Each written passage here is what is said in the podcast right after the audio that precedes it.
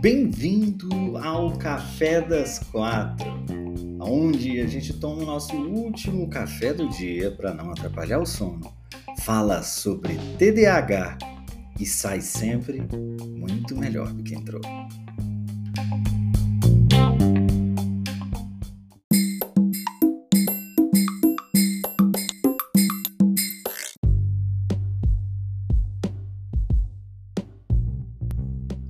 Boa tarde, boa tarde, sejamos todos muito bem-vindos a mais um Café das Quatro. Como vamos hoje nesta manhã deliciosa de segunda-feira? Tem segunda-feiras, na minha opinião, tem segundas-feiras que elas amanhecem melhores do que outras, não sei por que razão, não sei se você sente isso também.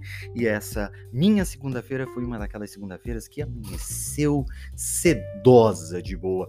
Hoje a gente vai responder algumas perguntinhas aí da audiência do pessoal que está aqui uh, querendo saber. Hoje eu recebi muita pergunta pelo direct, a caixinha está cheia de perguntas, então eu resolvi hoje responder algumas perguntinhas de vocês. Então, o que, que eu vou pedir para vocês? Eu vou pedir para vocês colocarem as perguntas aqui nesse símbolo tá, de, de interrogação para a gente poder organizar as perguntas, porque se fica aqui no chat enquanto eu estou respondendo uma, aí a outra passa e eu acabo não respondendo, tá bom? Então vou pedir para vocês colocarem aí esse a, a perguntinha de vocês. Enquanto isso, eu vou passando aqui o meu café.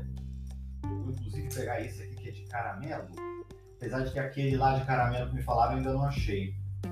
Mas esse aqui é de caramelo, deixa eu ver. É, eu acho que é esse aqui. Esse é de caramelo. Pronto! Aê! Muito bem! Esse barulhinho gostoso, hein? E barulhinho delicioso! E barulhinho delicioso! Eu costumo dizer que aqui você acaba saindo, pelo menos eu espero, né? O esforço que eu faço é de que você sempre saia de um café melhor do que você entrou. Ou se conhecendo melhor, ou se entendendo melhor, ou se perdoando mais, né? Ou de uma certa forma conseguindo alguma ferramenta para poder é, melhorar aí a tua vida, tá? Então, é, não acho que seja uma procrastinação, acho que seja um compromisso com você. Essa é que é a grande verdade, tá? Eu acho isso. Pricidade, obrigado, obrigado. Deixa eu pegar aqui o café, obrigado. Tá, tá amando o conteúdo, muito, muito, muito, muito obrigado. Vocês que estão chegando, quem quiser fazer pergunta é só deixar aqui no símbolo de interrogação. Bom, lá vou eu aqui responder. Temos algumas, muitas perguntas, inclusive. É... A pergunta é. Um, Esquecido, não é uma pergunta, é uma afirmação. Esquecido ao ponto de esquecer se tomei o remédio para TDAH. É muito comum isso, é mais comum do que você pensa, inclusive.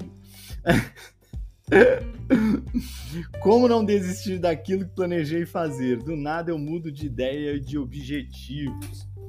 É interessante essa característica né, do, do TDAH que a gente vai a gente começa bem empolgado com as coisas que a gente quer muito fazer e tal, então a gente começa empolgado, dopamina lá em cima, e aí com o tempo, à medida que a gente vai encarando a realidade, que na grande maioria das vezes se mostra bem diferente daquele castelo de ilusões que a gente criou na cabeça da gente, Aí, essa dopamina que antes era vasta nesse de imaginação, ela começa a cair, que ela já não é mais tão vasta assim, né? E aí, que a execução, ela é a realidade, né? É, o, o, que muito provavelmente, muito provavelmente, é, é, é, é, ela vai te trazer muito mais dor do que você imaginou, porque quando você imaginou as coisas, você dificilmente imaginou que a, a, a tua execução sairia daquele jeito. Porque na hora em que você imagina, tudo é perfeito. Na hora em que você imagina, tudo é lindo, é belo, é maravilhoso. Na hora que você está imaginando. E vou te falar, vicia. Vicia. Você fica viciado imaginar.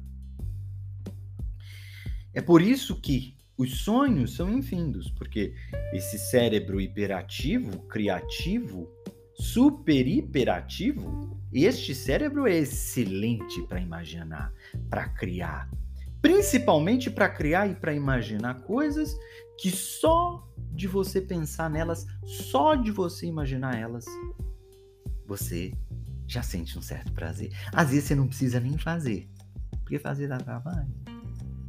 Às vezes é melhor ficar sonhando. Pelo menos eu fico feliz com o sonho. Entende? E as pessoas viciam em sonhar e desaprendem a executar. O que eu acho triste disso é que. Eu tô falando de TDAHs mais especificamente, né? É, o, o, o foda disso é que as pessoas que ficam viciadas em sonhar e deixam de executar perdem a oportunidade de conseguir viver os sonhos. Ou seja, perdem a oportunidade de viver uma felicidade ainda maior. Né? O Carlos está falando que descobriu que tem o TDAH por minha causa. Foram os meus vídeos que deram coragem para ele procurar um médico que confirmou o diagnóstico. Que legal, Carlos! Que legal, seja bem-vindo aí à tribo. Seja muito bem-vindo, viu? Ó, tem uma pergunta aqui que é a seguinte: é, Como você acha que o TDAH afeta em um encontro com uma pessoa ou coisa do tipo? Eu vou responder a, a, a pergunta que eu estava respondendo, já eu chego nessa. Então, é muito importante que a gente tenha uma capacidade de executar. E muitas vezes, para a gente executar, a gente vai ter que executar as coisas de uma maneira diferente. A gente vai ter que estudar de uma maneira diferente. A gente vai ter que se utilizar de ferramentas, de técnicas que, na grande maioria das vezes, pessoas neurotípicas não se utilizam. Por quê? Porque a gente é diferente, então a gente precisa uh, funcionar diferente, de preferência, de maneiras que nós nos divertimos divirtamos. Existe essa conjugação? Suponho que sim. Diver... Para que haja diversão, né? Para que nós nos divertamos quando a gente executa aquelas tarefas. Porque para a gente alinhar o prazer, alinhar o prazer junto com a execução é essencial para que essa execução fique mais fazível e fique é, mais tolerável, mais palatável, porque do contrário ela se torna um obstáculo intransponível. Então a gente precisa ter essa essa esse manejo, esse traquejo, essa noção de como o cérebro funciona e se utilizar desse funcionamento é, tendo determinados comportamentos que vão entender esse funcionamento e vão te ajudar a executar aquilo que você quer executar, sem que você perca teu estoque de dopamina que já é baixo. Encontro com pessoas. O TDAH ele pode interferir Pode, e digo mais, na grande maioria das vezes, na grande maioria das vezes, vai. E muito. Por quê? O que acontece? Toda vez que você se percebe, desde a tua infância, quando você começa a se perceber diferente, é lógico que cada TDAH tem uma trajetória diferente. Né? Cada pessoa tem uma trajetória diferente uma da outra. No entanto, à medida que você vai crescendo e você vai percebendo que você. É, isso é inconsciente. Eu sempre falo isso. Não necessariamente você, você conscientemente sabe disso, mas inconscientemente você se percebe diferente das outras pessoas, porque você é, tem ou uma dificuldade de prestar atenção em determinadas coisas que para algumas pessoas é, é, mais fácil, ou então, por exemplo, no meu caso, eu não entendia por que, que as pessoas conseguiam estudar e não conseguia. Eu não entendia por que, que as pessoas conseguiam sentar com a bunda na cadeira e estudar e eu não conseguia. Eu precisava falar, eu precisava mexer, eu precisava pegar água. Eu ia pegar água 500 mil vezes. Eu não conseguia entender isso na faculdade, porque no segundo grau eu nunca estudei. Eu nunca estudei. Eu sempre fui um bom aluno, tirava boas notas, mas eu estudava nas minhas anotações às vésperas da prova. Às vésperas, assim, 15 minutos antes da prova, na aula do professor anterior, né? Não é véspera, dia antes, dias até. Não, não, não. E eu tentei estudar com colegas algumas vezes, eu não conseguia, eu falava, falava, falava, ninguém suportava estudar comigo, porque eu não estudava. Eu ficava falando, eu ficava conversando, eu ficava falando. Então, a gente, de certa forma, se percebe inconscientemente diferente em algum aspecto. Bruno, mas todas as pessoas se sentem diferentes. Sim. No entanto, eu estou falando das peculiaridades que envolvem a diferença que é uma diferença que nós temos em comum das outras pessoas. Né?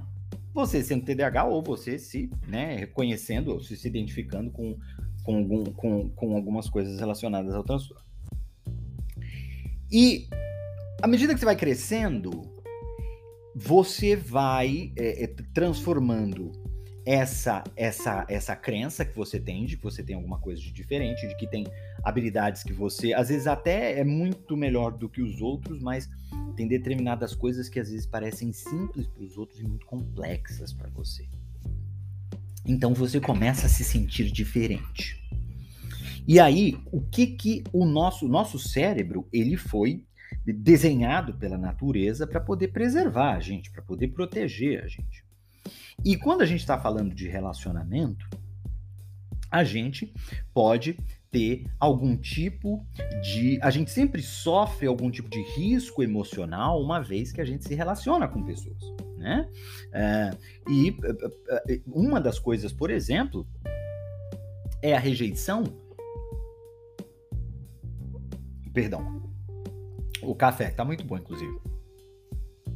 É, a rejeição, ela é algo extremamente difícil para quem é TDAH. Por quê? Porque olha só, como a pessoa se sente diferente, então ela começa a fazer um esforço, muitas vezes sobrenatural, para ser aceita. Né? Eu costumo dizer sempre que muitas vezes a gente vai apagando quem a gente é para a gente poder escrever quem as pessoas querem que a gente seja. Porque a gente fica muito preocupado em fazer parte. Porque como a gente sente que a gente não faz parte, como a gente sente que a gente tem uma coisa de diferente, e isso de uma certa maneira é, representa uma ameaça pra gente. E é assim que o cérebro entende, tá? Por quê?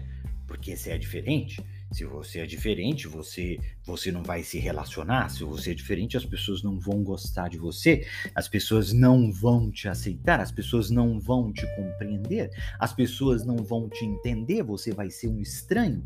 E aí essa esse pavor de você se tornar esse outcast, desse esse, essa pessoa, né, completamente alijada dos relacionamentos faz com que você busque um comportamento que a gente chama de mascarar, ou seja, você começa a querer dar um jeito, isso é inconsciente, hein? você não está fazendo isso conscientemente, você faz isso inconscientemente, de esconder a pessoa que você é, esconder a tua real opinião, esconder os teus reais gostos, para que você possa concordar com quem quer que seja, porque você acredita que assim você vai ser aceito, você vai ser aceita.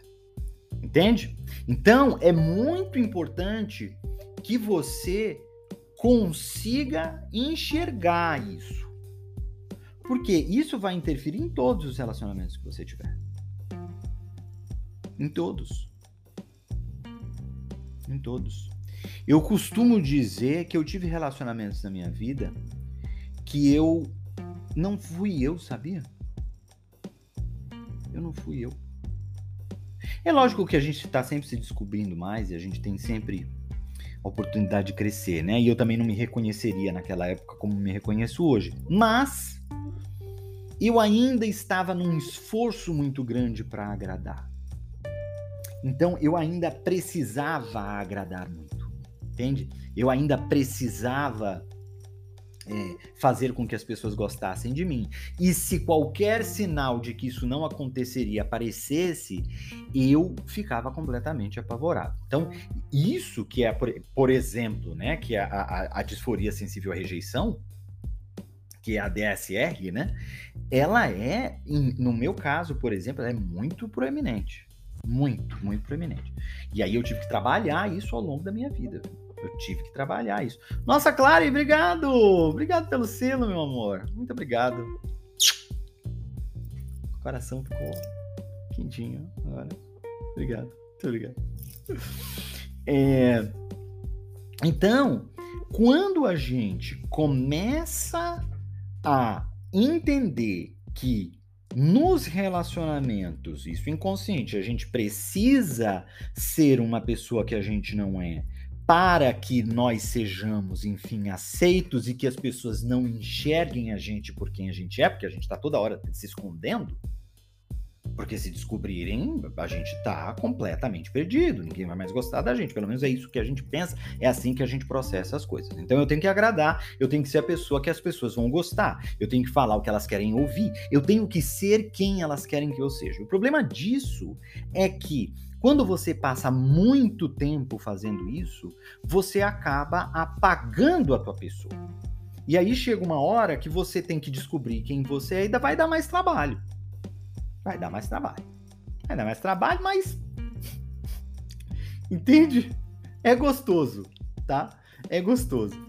Então, é muito importante que você reconheça isso, porque é por isso que eu sempre digo que quando você se aceita,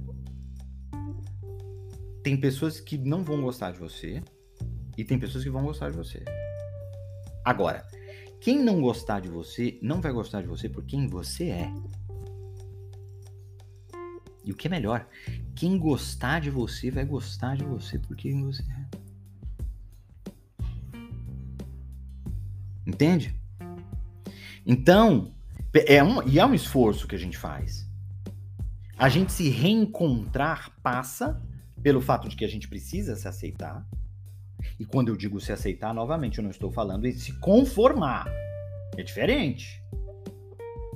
Não é a síndrome de Gabriela. Eu nasci assim, eu cresci assim, eu vivi Gabriela. Não é isso que eu estou falando.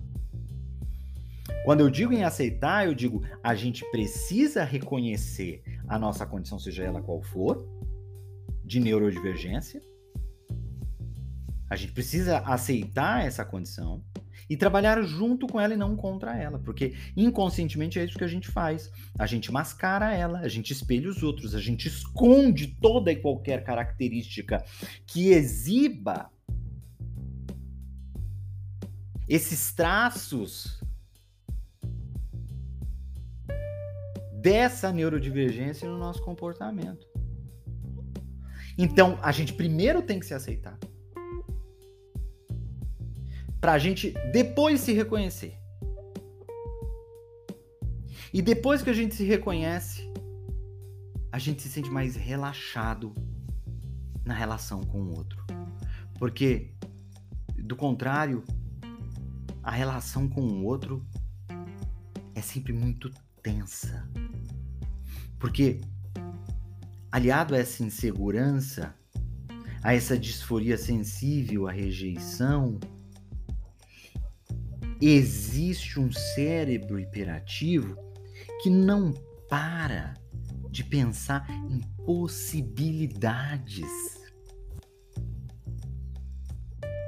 Do quanto as coisas naquela relação podem dar errado. Então existe uma atenção em todo e qualquer movimento que você faz e que você fala e que você age, que é para que você possa agradar. Esse cérebro hiperativo ele está sempre se perguntando e se questionando se você está agradando e o que, que você precisa fazer para você agradar. E isso é insuportável, a ponto de que às vezes a pessoa começa a cansar, a pessoa fica cansada de, de, de, de, eventos sociais. Quer dizer, quando ela tem que relaxar, quando ela tem que né, ficar tranquila, se divertir, ela não consegue. Porque ela fica tão tensa, porque ela, sabe, ela tem que ela, ela, ela, sempre tem que ficar pensando em tudo isso, quer dizer, que nem conscientemente ela sabe disso, mas inconscientemente aquilo tudo acontece, ela sente o cansaço que é inevitável.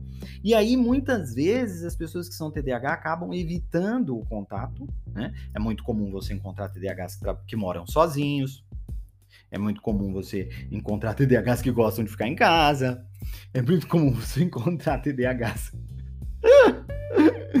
é, que, inclusive, por conta disso, desenvolvem quadros de fobia social. Isso aconteceu comigo há um tempão atrás.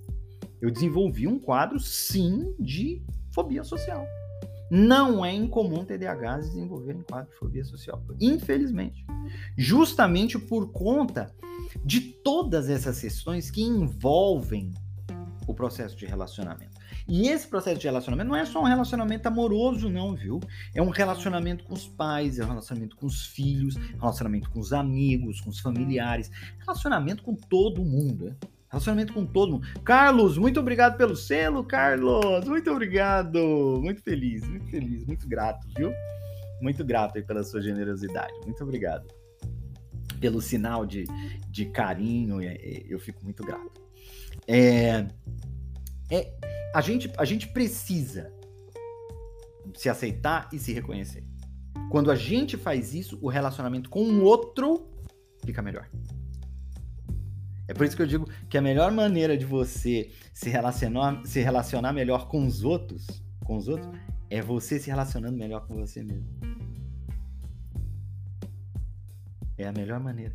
Porque quando você se aceita, e olha, isso é uma coisa assim que mudou, minha, mudou meu jogo, sabe? E, lógico, é um exercício, tá? Isso que eu vou falar não é uma coisa que de uma hora para outra, é um exercício que a gente tem que fazer constantemente, porém, mudou meu jogo.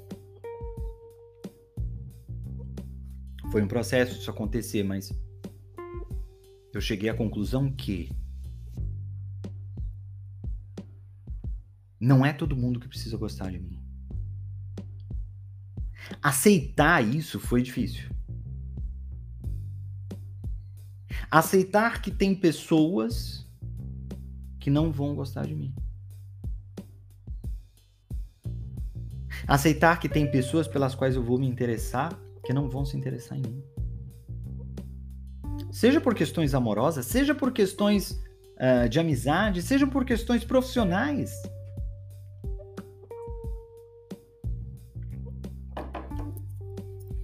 Aceitar isso é que é difícil. você você chega com os termos com você mesmo quando você faz o seguinte. Você fala para você. Essa pessoa não vai gostar de mim, tudo bem, mas ela pelo menos não vai gostar de mim por quem eu sou. Porque o ruim é ela não gostar de mim comigo tentando ser alguém que eu não sou. Então aí, ela não gostou, não foi nem de mim, foi de quem eu tentei ser. E o pior não é isso. O pior é se ela gostar. Porque se ela gostar, eu vou ficar toda hora me perguntando: ela gosta mesmo de mim? Ou ela gosta da pessoa que eu pretendo ser para poder agradar ela? E essa dúvida, ela é infernal, ela não te deixa em paz. Monteiro Clay, meu caro, obrigado pelo selo. Muito obrigado, muito obrigado. Nossa, hoje tem vocês selos, estou muito feliz, estou muito feliz. É, entende? Então, relacionamentos é, é, é, é na, é, na minha opinião, passa por um processo de aceitação, porque o fato de você ter essa dificuldade de se relacionar com o outro é por você não se aceitar, de certa forma. Eu achava que eu me aceitava, eu era muito arrogante nesse sentido, né? Hoje, por isso que eu faço terapia toda semana. Toda semana eu faço terapia e eu converso com meu com meu, meu terapeuta queria me dar alta, eu falei: "Não, não, não, não, Nina, não. Negócio de alta não, não quero alta. Não quero alta. Não, é porque a nossa terapia, eu faço o esquema, né? Nossa terapia ela tem começo, meio e fim. Assim, a minha não tem fim, não. Tem fim a minha, não. Minha não tem. Me faz bem, é importante para mim, me ajuda a crescer, me ajuda a evoluir, me ajuda a me desenvolver. Eu estou me tornando cada dia melhor. É uma oportunidade que eu tenho de falar sobre a minha pessoa. É uma oportunidade que eu tenho de ouvir uma outra pessoa sobre a minha pessoa, com um olhar externo sobre a minha vida, com quem eu posso me abrir, falar tudo que eu penso, sobre as dúvidas que eu carrego comigo. Porque eu também sou um ser humano, né? Não adianta eu ser arrogante ao ponto de achar, porque eu já fiz isso, hein? E me dei com os burros na água, só me lasquei. Eu só me lasquei. Não, eu ajudo os outros, então eu não posso ser ajudado. Olha só. É uma vergonha para pedir ajuda. Como é que eu vou pedir ajuda? Como é que eu vou fazer terapia sendo que eu ajudo as outras pessoas com treinamentos comportamentais? Uma ignorância sem tamanho. Que vem da arrogância, hein? Porque a arrogância é prima da ignorância.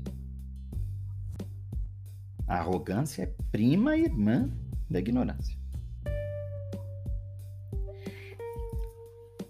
E aí o que aconteceu? Passei por um aperto emocional.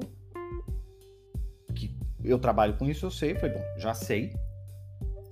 É emocional. Pico de pressão, não tem por que ter pico de pressão. Faço atividade física, minha alimentação é boa, não tem porquê. É emocional. Não deu outra, era emocional.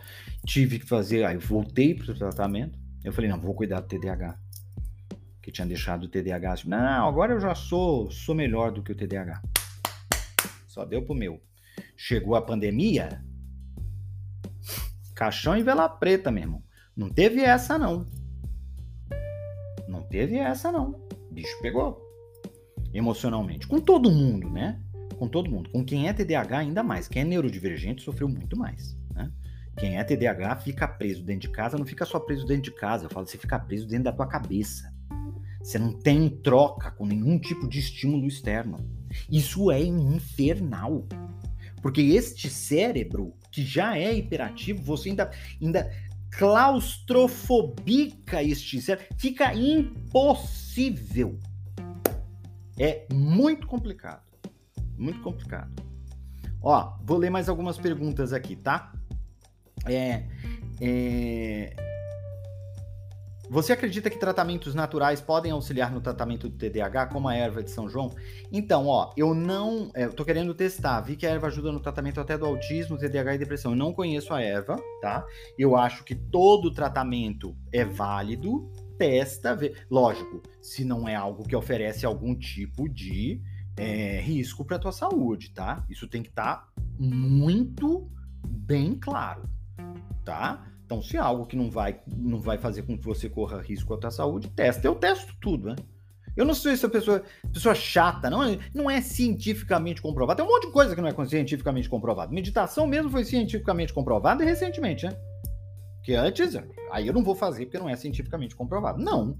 Eu sou, eu sou também um pesquisador de mim mesmo. Certo?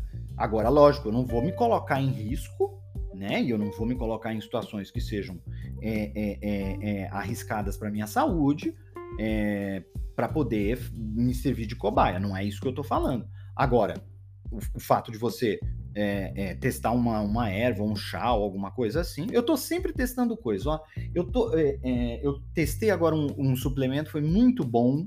Um suplemento que eu tô. Eu, eu não vou falar dele agora, porque eu vou falar dele depois e eu quero primeiro testar tudo para de fato saber, tá? Mas que eu tô gostando muito. Tem um suplemento que eu tô gostando muito. É, tem um, um, um, um, outro suplemento também que eu tô usando para ir dormir que tá me ajudando legal, né? Mas eu tô faço assim, eu vou e testo, né? Se funcionou. Funcionou, ótimo. Não funcionou, eu aposento, né? Aqueles, aqueles é, cafés que tem, né? Power Coffee, parará, parará de vez em quando eu tomo, que eu acho que é legal, assim, tem dia que você precisa estar mais disposto e tal. Então eu tomo, é lógico que a gente tem que tomar cuidado, principalmente se é, a gente faz uso de estimulante, né? Tem que tomar cuidado aí para tua ansiedade não, não, não, subir muito, que aí não é muito legal. Então você tem que prestar atenção na quantidade de cafeína que você está ingerindo, tá bom? Bom, um beijo imenso no coração de vocês. Amanhã eu tô de volta para mais um café das quatro, para a gente poder papear, conversar. Beijo no coração de vocês, amo vocês. Até amanhã, às quatro horas. Fui.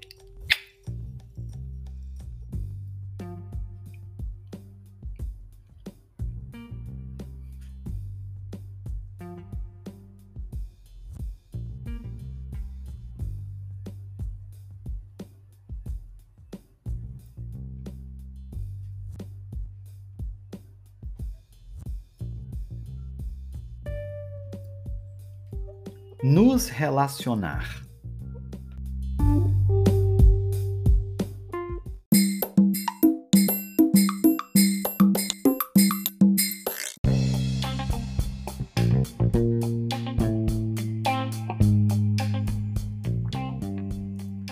Se você quiser mais informações sobre TDAH ou se você quiser assistir ao nosso Café das Quatro ao vivo pelo Instagram, é muito simples. É só me seguir por lá. É arroba Bruno Lima Nunes.